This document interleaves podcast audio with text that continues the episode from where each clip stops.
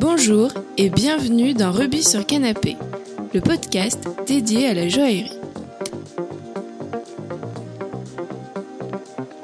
Bonjour Marine, bienvenue dans Rubis sur Canapé. Bonjour Claire. Alors, est-ce que d'abord vous pouvez nous raconter un peu euh, votre parcours?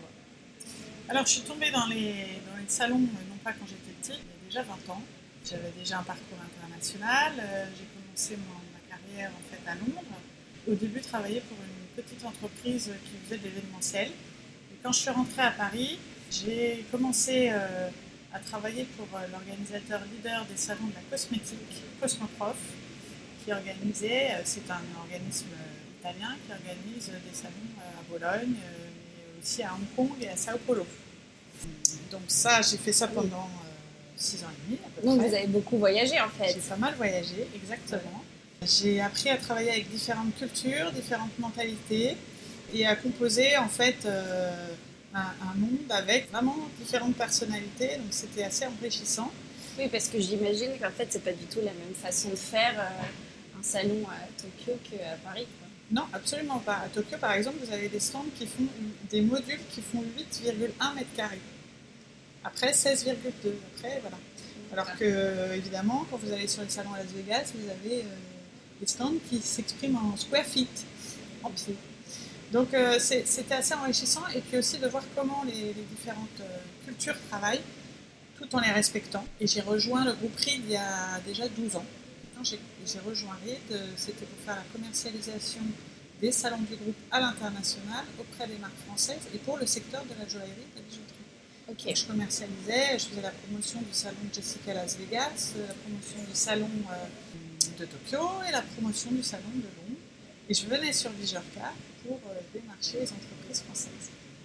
Ah, donc c'est là où vous avez connu euh, Bijorka. C'est là que j'ai connu Bijorka, qui euh, bien sûr a, a beaucoup évolué depuis, parce que Bijorka évolue avec son marché.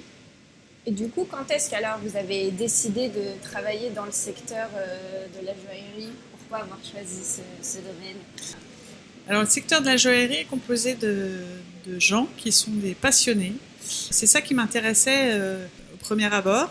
Ensuite, euh, je pense qu'il y a beaucoup à faire avec euh, les créateurs, avec. on essaye aussi sur Bijorka, là, vous avez sans doute vu, de remettre le savoir-faire au cœur du, salon, parce qu'il y a des techniques, des, des métiers qui se perdent, et que c'est quand même la base pour créer un bijou. Il faut quand même apprendre à déjà à dessiner, à peut-être polir ou à tailler les pierres, etc. Et c'est vraiment ce qui m'intéressait dans ce, dans ce secteur-là. Et qu'est-ce que vous aimez alors dans les bijoux? Qu'est-ce que j'aime dans les bijoux? Leur euh, variété, leur différence. On voit jamais, alors ah bon, c'est un peu moins commun maintenant, mais on voit jamais les mêmes choses euh, euh, d'une marque à l'autre, même s'il y a vraiment des similitudes sur certains, sur certaines, euh, sur certains créateurs. Euh, Oui, la possibilité un peu de créer à l'infini, quoi.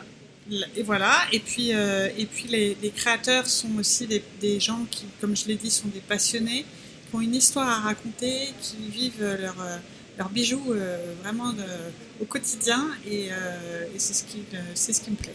Alors, quelles sont les différentes étapes de l'organisation d'un salon? Alors, ben, je vais vous raconter un petit peu ce qu'on va faire après cette édition-là. Déjà, on va faire la clôture de celui-là. On a déjà travaillé sur le plan de septembre prochain, pour recommencer à commercialiser les espaces, etc. Donc, il y a une partie effectivement technique sur laquelle on, anticipe beaucoup. Il y a euh, une partie budgétaire, évidemment, qu'il faut, euh, qu'il faut respecter. Parce que sans budget, on fait rien. On se rapproche de plus en plus de nos marques et de nos visiteurs, des détaillants. Donc on organise parfois euh, des tables rondes, des échanges, des moments d'échange entre, entre les différentes éditions du salon. C'est vrai qu'entre septembre et janvier, c'est quand même assez compliqué parce qu'on a très peu de temps et que quatre mois pour euh, monter le salon, c'est très très court. Mais la preuve, on y arrive. On y arrive. On a quand même eu un changement de plan euh, qui était assez conséquent puisqu'on a changé de hall euh, à cause des travaux de la porte de Versailles. C'était un beau challenge et, et Oui, on donc a su le relever. aux imprévus. Euh, ça, il y a On toujours un il y a peu toujours des... des... imprévus dans notre métier et, euh, et c'est aussi ce qu'on, c'est, le type de compétences qu'on demande à nos collaborateurs, c'est de pouvoir euh, S'adapter. réagir, s'adapter, s'adapter aussi aux différentes cultures, parce qu'aujourd'hui, on a 60% de marques internationales sur Bijorka, donc on va pas avoir forcément les mêmes comportements. Donc voilà, pour préparer un salon, je dirais qu'il faut, euh, il faut euh, s'attacher à la partie technique, s'attacher à la partie commerciale, s'attacher surtout au contenu qu'on va donner au salon, parce que euh, a deux éditions par an, ce qui est, ce qui est pas neutre, donc on on peut pas faire le même salon d'une édition sur l'autre. Il ne s'agit pas uniquement de changer la couleur de la moquette. Il s'agit d'apporter aussi des nouvelles technologies, ce qui se fait dans le secteur, et d'être au plus près du secteur, parce que notre métier, c'est vraiment d'animer le marché. Euh, c'est d'animer la communauté. C'est de faire en sorte que euh, qu'on soit l'événement sur lequel euh, chacun se retrouve. C'est Bijorka, c'est aujourd'hui la rencontre professionnelle du secteur du bijou. Donc c'est un moment que ce sont quatre jours que qu'on prépare effectivement en amont. Mais que les professionnels, ils retrouvent ce qu'ils attendent en fait en arrivant. Voilà, et faire en sorte d'amener des nouvelles marques, d'amener des nouvelles technologies, d'amener euh, euh, Oui, qu'il y ait De nouveaux acteurs. que ce ne soit pas les mêmes exposants. et que ce soit pas redondant. Et donc, c'est quoi les, spécificités euh, de l'organisation d'un salon en bijouterie par rapport aux autres salons que vous avez pu organiser? La spécificité, c'est le secteur en fait. Euh, c'est de vraiment connaître ces acteurs, c'est de connaître euh, non seulement les marques euh, qui vont venir exposer, mais aussi, et ça c'est quelque chose qu'on faisait moins euh, il y a encore 10-15 ans, de s'adresser à nos, euh, à nos visiteurs. Aujourd'hui, on fait beaucoup plus parce qu'ils n'ont pas les mêmes attentes, les comportements d'achat sont complètement euh, différents euh, de ceux qu'on a pu connaître dans les années euh, 90 par exemple. Et, je dirais que c'est sur le marché du bijou, en tout cas, enfin on est sur du retail, hein, c'est d'entendre leurs attentes, d'entendre euh, ce qu'ils attendent de Bijorka quand ils y viennent et de, savoir ce qu'ils vont chercher pour euh, leur permettre de, trouver euh, les solutions ou, euh, les, euh, ou les bijoux qu'ils qui, qu'ils recherchent. Voilà. D'accord. Comment ça s'organise vo- votre quotidien? Du coup, vous parliez tout à l'heure euh, euh, qu'il fallait être adaptable, etc. Mais voilà, quelle qualité il faut pour exercer ce métier? De quoi faut pas avoir peur? Il n'y a jamais une journée qui se ressemble. hein. Parfois, j'ai une, euh, souvent j'ai une to-do list. Elle n'est pas tout le temps respectée, mais au final, il vaut peut-être mieux l'étaler sur la semaine que sur la journée. Il faut beaucoup de résilience dans ce métier, beaucoup de persévérance parce que euh, on sème souvent euh, des graines en fait sur notre euh, sur notre secteur d'activité, c'est-à-dire qu'on il y a des projets qu'on souhaite développer, mais que parfois n'aboutissent pas, ils peuvent pas aboutir du jour au lendemain. Il y a des marques qu'on voudra qu'on voudrait aller chercher. Il y a des spécificités qu'on voudrait amener sur le salon. On peut peut-être s'adresser à elles entre deux, deux périodes, entre deux éditions. Elles vont pas forcément venir. Je vous parle par exemple pour septembre. Elles viendront peut-être la fois d'après en janvier. Donc il faut vraiment s'accrocher, euh, surtout sur le marché du retail, encore une fois, parce que euh, parce que les, le secteur est aussi en pleine mutation et euh, et qu'il faut qu'on s'attache à notre à notre métier et à notre marché. Voilà. Oui, en fait, c'est vraiment des relations sur le long terme. Oui, oui. en fait, c'est aussi entretenir le, le réseau des acteurs. C'est animer la communauté, non seulement pendant les éditions, mais aussi entre les éditions. Aller sur les salons concurrents aussi, euh, voir ce qui s'y fait, voir euh, voir ce qui se vend, voir ce qui se ce qui s'y passe. Et c'est euh, voilà, on n'arrête jamais en fait. Hein. on Oui, vraiment ouais, de se tenir au courant de tout ce qui se passe tout le temps. Oui, oui, oui. Et puis, et puis surtout communiquer, communiquer sur nos initiatives, échanger avec, avec les gens qui composent le marché, les, acteurs du marché, parce que ce sont, ceux, eux qui sont au plus près en fait, des, problématiques euh, de distribution.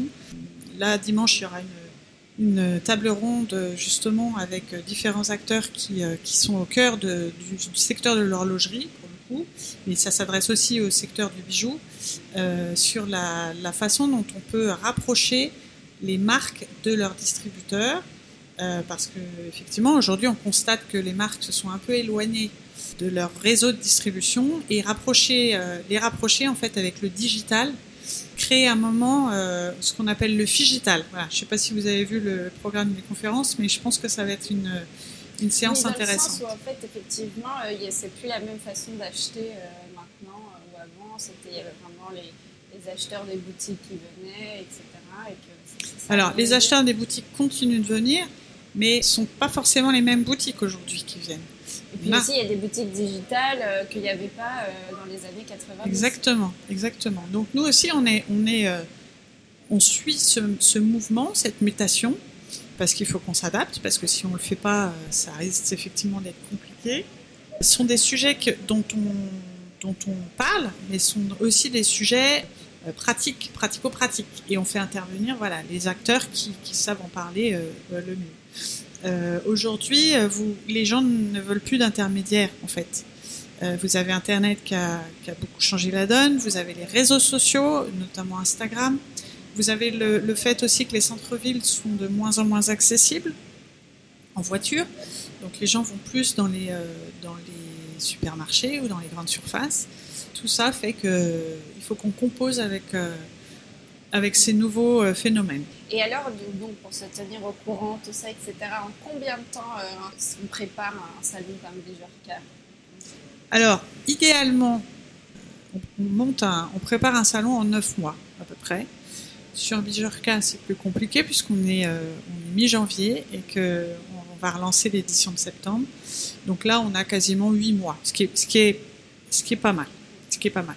Entre septembre et janvier, c'est beaucoup plus compliqué. Mais du coup, vous avez quand même choisi ces dates-là parce que c'est des dates clés, disons, adéquates de mettre au milieu de l'année, enfin, de séparer de six mois chaque. euh, His- Historiquement, en fait, euh, Bijorka euh, a une session en janvier et une session en septembre parce qu'on est calé sur les, les collections des- du prêt-à-porter. Et aujourd'hui, euh, il y a d'autres salons qui se tiennent en même temps que nous.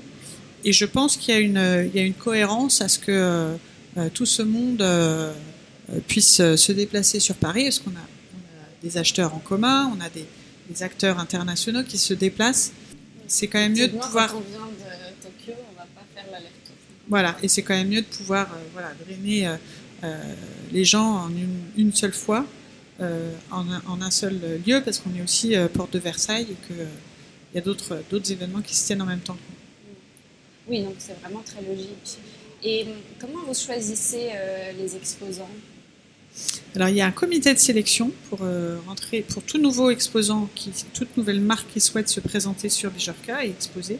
Il y a un comité de sélection et il y a le comité qui se rassemble en fait et qui regarde euh, où sont fabriqués les produits, s'il n'y a pas des similitudes avec d'autres marques et d'autres exposants parce qu'on on y fait très attention. La contrefaçon est quand même un sujet euh, euh, sensible dans le dans le milieu et, auquel on fait euh, on fait très attention euh, pour protéger justement les marques qui exposent déjà. Et puis, on, on essaye d'apporter une cohérence aussi entre les, entre les différents secteurs. Là, on a pu présenter toute l'offre sur un, seul et même niveau. Je ne sais pas si vous aviez visité Bijorka auparavant, mais voilà, jusqu'à présent, on était dans le hall 5 et le hall 5.2, 5.1, et on, avait, on était sur deux étages. Aujourd'hui, on a toute l'offre qui est sur un même, euh, même étage, à 360 degrés. Ça permet aussi de, Bon, les gens sont, les gens euh, peut-être sont euh, un petit peu perdus, mais c'est bien parce que du coup, ils, profitent pour visiter tout le salon, ce qui fait que on n'est on n'est pas sur des, des surfaces surdimensionnées, donc ils ont le temps aussi de se promener, et ça favorise aussi les échanges. Et donc vos exposants, une fois que vous les avez sélectionnés, quels conseils vous leur donnez pour, réussissent leur salon Il y a des échanges avec l'équipe. Il faut savoir que, euh, alors nous, c'est notre métier d'organiser des événements. On a euh, une équipe d'une douzaine de personnes qui ne fait que Bijorka, qui ne travaille que sur Bijorka. Et donc, ils ont une personne référente qui les, euh, qui les renseigne, bon, bien sûr sur la partie, sur leur espace, etc. Aujourd'hui, les marques participent à un événement et participent à une rencontre. Donc, effectivement, on les renseigne pour qu'elles puissent optimiser leur participation. On leur dit de préparer leur salon en amont, évidemment de recontacter tous les gens qu'ils ont vus sur le salon. C'est, c'est, je, je, je continue de dire que c'est un partenariat, un salon. C'est-à-dire que nous, on fait la promotion, on réinvite les gens, on essaye et on, on cherche des nouveaux acheteurs De façon, pour les faire venir, euh, exactement. Mais il faut aussi que les marques, c'est ce, c'est ce qu'on leur dit, et c'est ce qu'elles doivent faire. On vient pas à un salon euh, pensant que on prend un stand et que tout va tout va tomber tout, tout cuit, parce que ça ne fonctionne plus comme ça. Ça n'a d'ailleurs jamais marché comme ça. Aujourd'hui, un salon, on vient, on vient un minimum de trois fois parce que euh, les gens vont vous regarder du coin de l'œil la première fois, la seconde édition, ils vont peut-être venir vous voir et la troisième fois, ils vont venir acheter. C'est comme ça que ça, c'est un investissement effectivement sur le long terme. Donc ça, c'est ce qu'on leur, c'est ce qu'on leur présente. Aujourd'hui, euh, il y a eu, hier, il y a eu une prise de parole de la, de, des douanes qui a aussi des services à apporter aux entreprises. Ils ne font pas que du contrôle. Et je pense qu'on va continuer à travailler avec eux parce que euh, elles ont, euh, elles ont des, des, actions pour aider les entreprises peut-être à l'export sur d'autres marchés. Aujourd'hui, on a 60% de marques internationales sur Bijorka, on a 30% aussi de visiteurs internationaux qui viennent. Donc je pense qu'il y a des choses à, à, apporter aussi au niveau international et à échanger sur, sur différents marchés.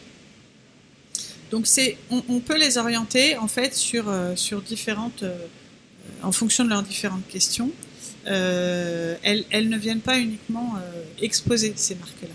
Elles doivent faire la promotion. On a des outils aujourd'hui, on a des super réseaux sociaux qui permettent de faire cette promotion. Donc, donc elles ont tout à y gagner. Ouais, c'est vraiment un, partenariat entre euh, le salon et les, exposants. Et euh, bon, vous en avez déjà un peu parlé, mais le, profil des visiteurs, donc il y a 30% d'étrangers et le reste de français. Et, sinon, euh, qu'est-ce que c'est? C'est plutôt des créateurs, des acheteurs. Alors, on a des créateurs, bien sûr, qui viennent chercher leurs matières premières. On a des concept stores, on a des centrales d'achat, on a des boutiques, on a du HBJO, évidemment. Euh, on a toutes sortes de, de, détaillants, des agents, des distributeurs. Et c'est principalement le visitorat de Bijorka. Oui, donc en fait, c'est quand même euh, très large.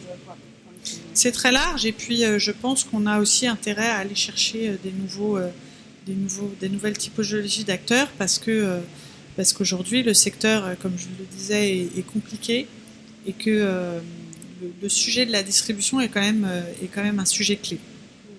Et du coup, c'est quoi alors l'enjeu principal L'enjeu principal, c'est justement d'écouter les attentes de nos acheteurs et de nos marques et de faire en sorte, en sorte qu'elles se rencontrent en un même lieu.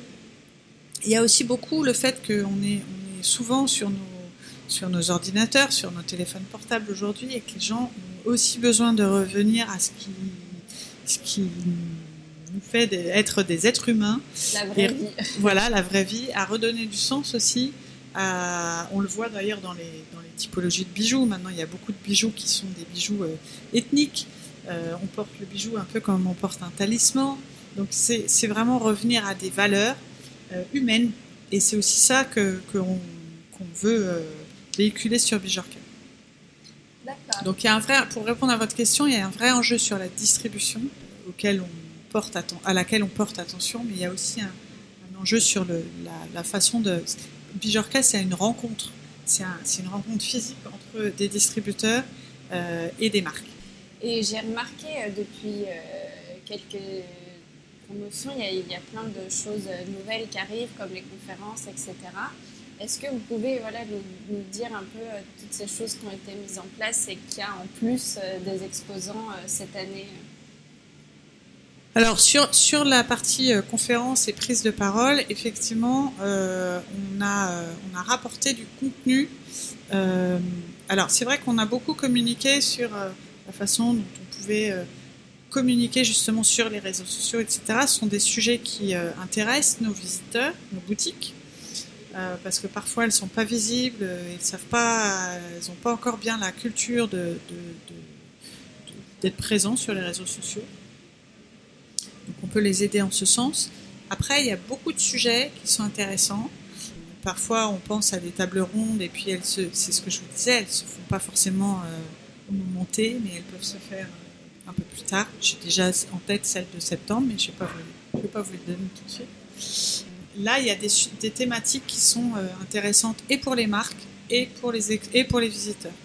Des thématiques sur la distribution, et des thématiques sur euh, euh, les nouveaux logiciels, les, nouveaux, les nouvelles technologies, comment on l'utilise, etc. Il y a aussi des masterclass. Oui, donc masterclass, c'est euh, autre chose que les... Il y a les conférences, les masterclass et les workshops, c'est la même chose ou c'est encore autre Alors, le, le, le, workshop, la salle des workshops, euh, on, lui, on, lui, a donné ce nom euh, il, y a, il, y a, il y a 4 ou 5 ans, il me semble. Euh, euh, parce que ce ne sont pas uniquement des conférences, ce sont euh, aussi des tables rondes, ce sont des prises de parole, ce sont des ateliers pour certains. Voilà. Là, je vous parle des masterclass qui ont été, euh, qui ont été montés en fait à côté du, euh, du pôle d'innovation numérique avec Wacom, euh, Rico euh, et d'autres partenaires. Euh, Donc ça, c'est nouveau pour cette année. c'est nouveau pour cette année exactement et c'est pour initier ou, ou peut-être resensibiliser sur l'utilisation de, des nouveaux logiciels, des, nouveaux, des tablettes graphiques, etc. Et ce pôle-là, en fait, on l'a mis à côté du pôle démonstration et savoir-faire parce que il est très important aujourd'hui de redonner, de redonner au métier, c'est ce que je vous disais, tout le savoir-faire, de faire en sorte que le savoir-faire se transmette. Il y, a des, techniques qui ne se transmettent plus aujourd'hui en France. Et il faut absolument que ça, puisse se transmettre et que ça perdure. Donc on a, on a monté avec différents corps de métier. Il y a un polisseur, il y a un graveur, il y a un joaillier. En plus, ils se sont mis, euh, ils se sont mis ensemble pour fabriquer une pièce pour le salon. Donc ils se sont coordonnés en amont du salon. Donc ça, c'est ça, c'est une expérience extraordinaire parce que ça prouve aussi qu'ensemble, on est plus fort aujourd'hui. Et c'est c'est aussi un message qu'il faut continuer de véhiculer parce que les temps sont durs pour tout le monde. Le marché, euh, comme je disais, est en pleine mutation et qu'il faut vraiment euh, euh, avoir cette capacité de se mettre ensemble, travailler ensemble pour faire en sorte que ces techniques se, transmettent. Et on a fait graviter ça autour des, organismes qui dispensent les formations, les écoles, etc., pour s'assurer qu'il y a un vrai savoir-faire qui, qui perdure. On a, fait aussi un partenariat avec le comité stratégique de la, filière mode et luxe, euh, qui a lancé une campagne nationale euh, pour le savoir-faire, pour la transmission du savoir-faire. Ils sont présents sur le salon. Euh, il s'appelle Savoir pour faire. C'est un comité qui est porté par Guillaume de Seine et qui, euh, voilà, qui s'assure que, que ces savoir-faire français, en tout cas le- le- les techniques, soient, tra- soient transmises et, et perdurent dans la, dans la, dans la longévité. C'est génial. Et est-ce que, euh, pour terminer, vous avez euh, eu un ou plusieurs coups de cœur pour des pièces ou des marques cette année? Alors, je vous avoue, mais ça, c'est, il va falloir que je le fasse. J'ai encore euh, deux jours et demi pour le faire. Je n'ai pas euh, forcément eu le temps d'aller regarder toutes les, les marques et les 250 exposants qui sont présents sur le salon. En revanche, euh, j'ai vu, vu des exposants qui avaient renouvelé leur collection. Je pense notamment à Philippe Ferrandis, qui a fait quelque chose de très frais. Mais il va falloir que j'aille regarder d'un peu plus près et c'est bien ce que je compte euh, aller faire dès qu'on aura terminé l'interview. Eh ben, merci beaucoup, Marine, euh, d'avoir pris du temps pour euh, Canapé. Merci Claire, à très bientôt.